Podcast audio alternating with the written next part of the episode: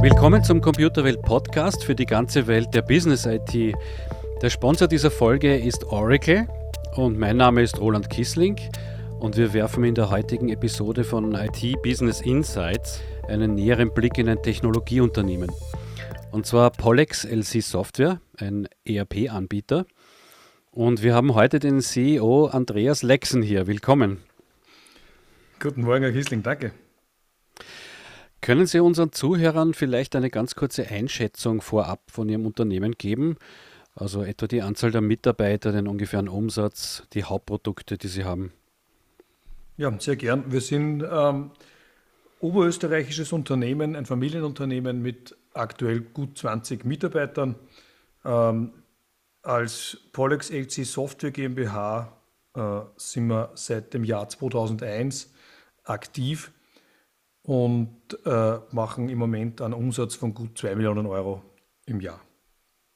Mhm. Ähm, Sie sind ja der Chief Executive Officer. Wie sehen Sie denn Ihre Rolle im Unternehmen? Na, ich bin seit der Gründung mit dabei. Also ich bin ja äh, selbst Nachfolger im Familienunternehmen und bin mit dem Unternehmen aufgewachsen. Äh, das Unternehmen gibt es ja schon wesentlich länger. Also mein Senior hatte schon 1981 begonnen, sich mit äh, IT auseinanderzusetzen.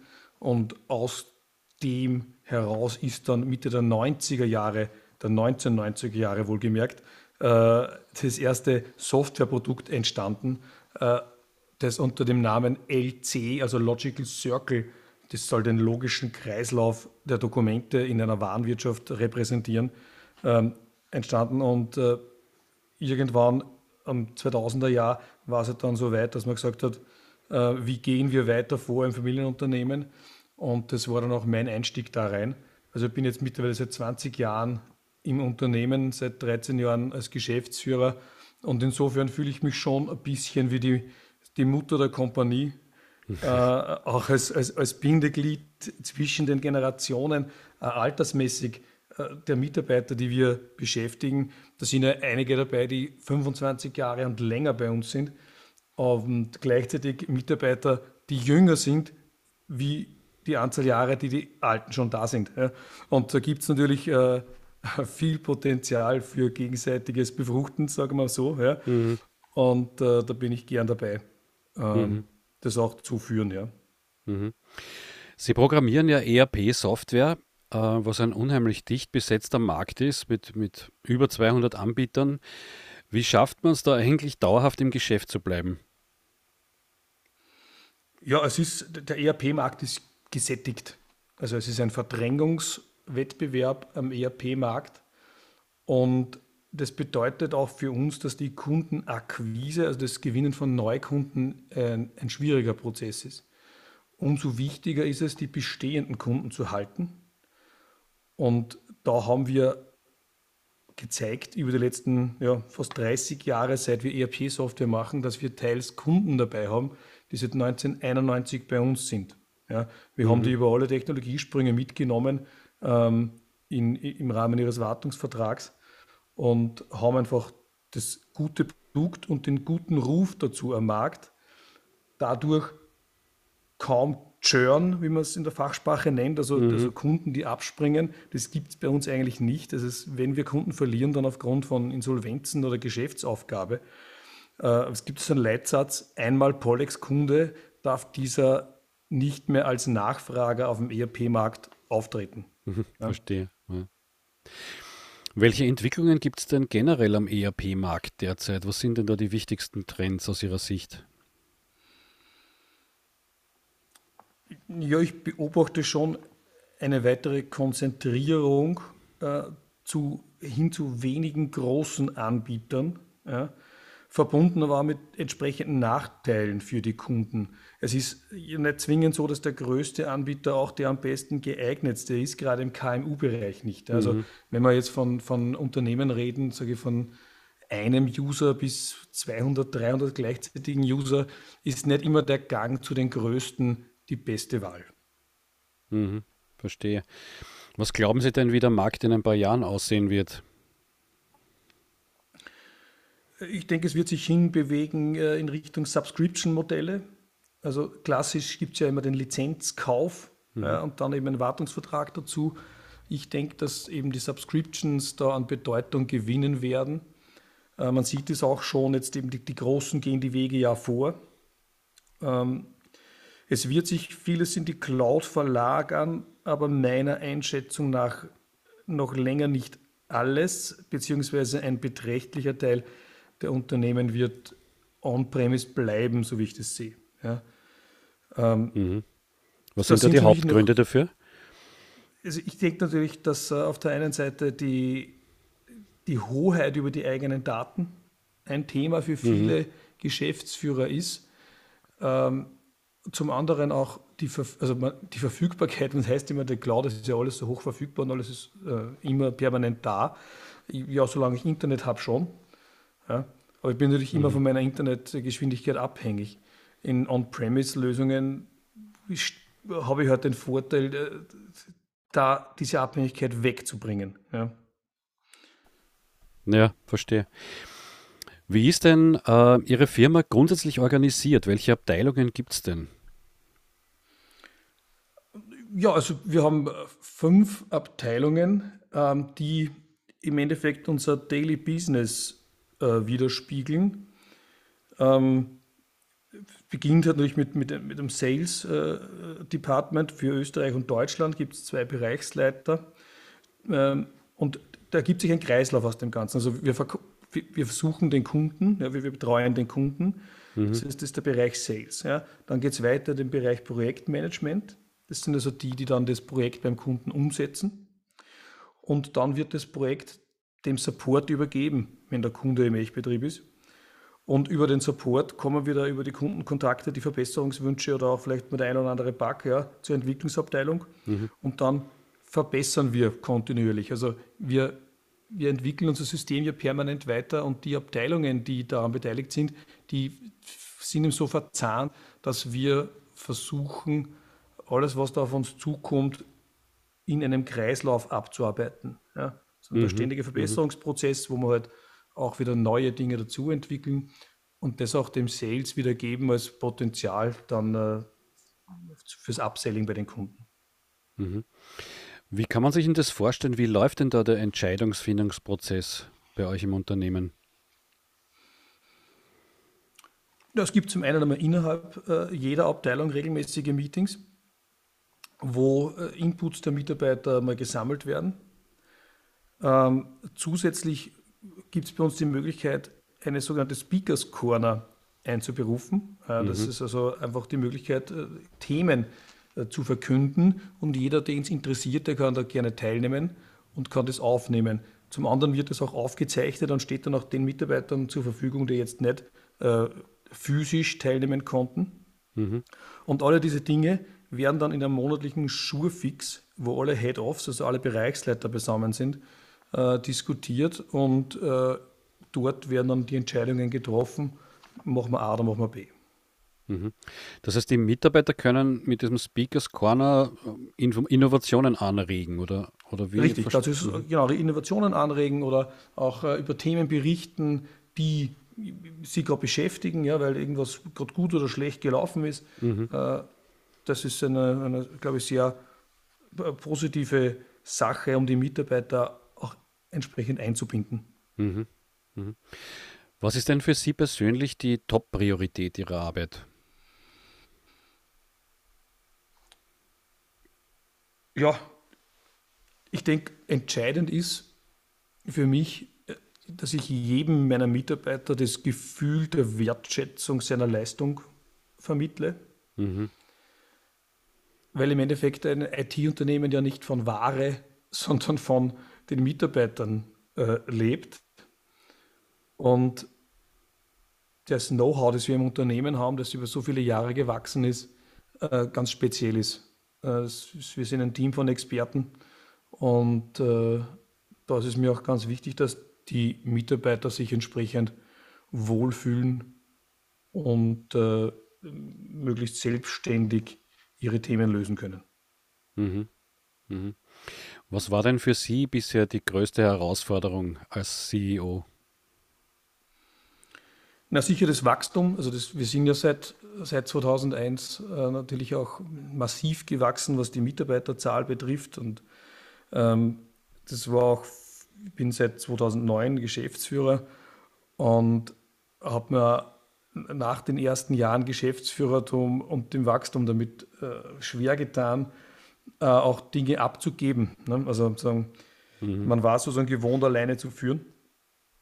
Und ich war aber dann der Punkt erreicht, wo man eben äh, Bereiche definieren, Abteilungen definieren musste und einfach auch Verantwortlichkeiten abgibt.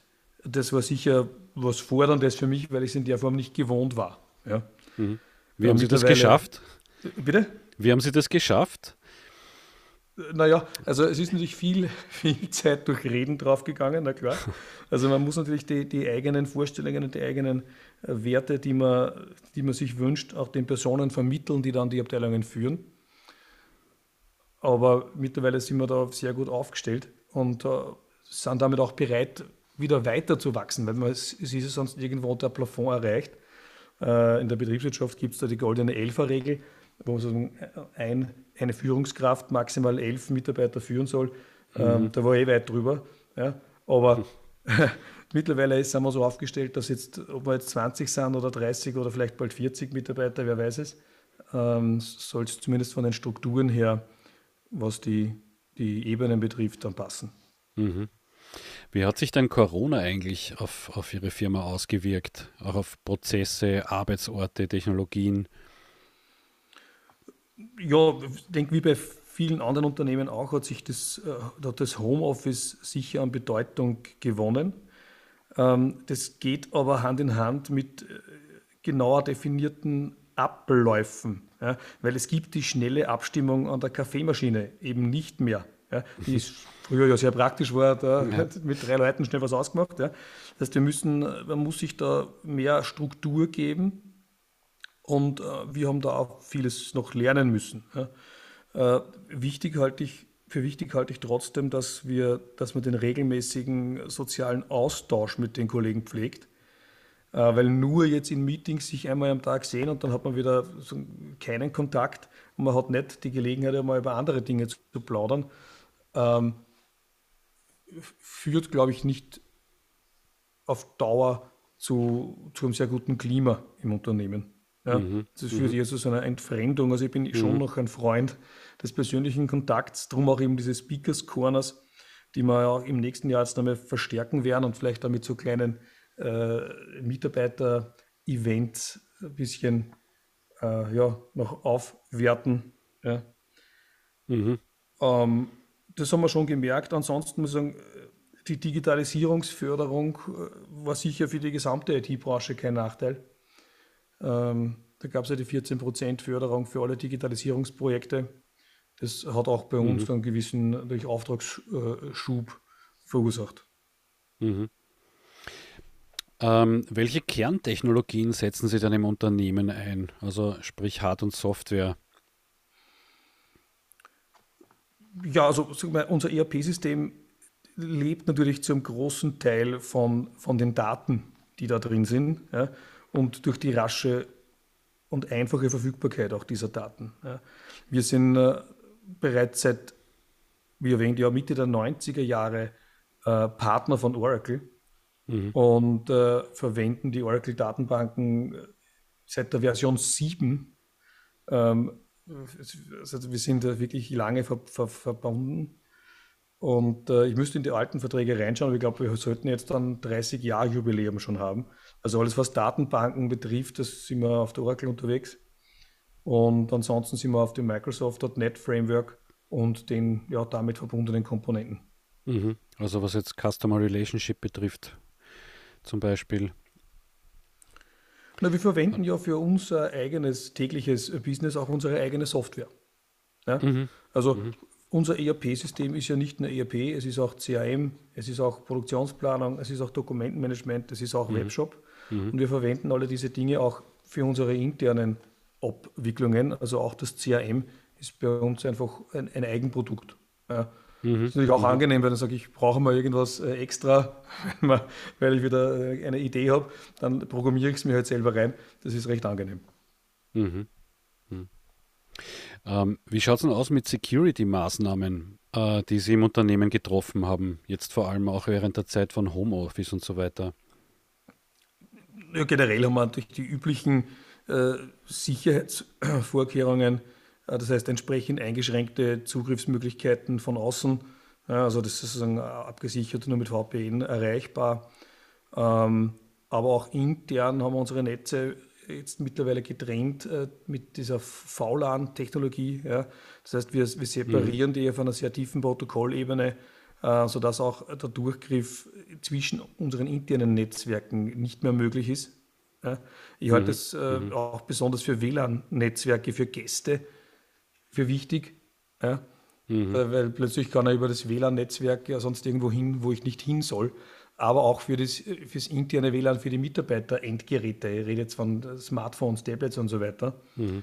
ähm, halte ich diese, diese Trennung in den einzelnen VLANs äh, für sehr wichtig. Mhm. Habt ihr ähm, Security Procedures auch dass ihr, und regelmäßige Schulungen? Wie, wie handhabt ihr das?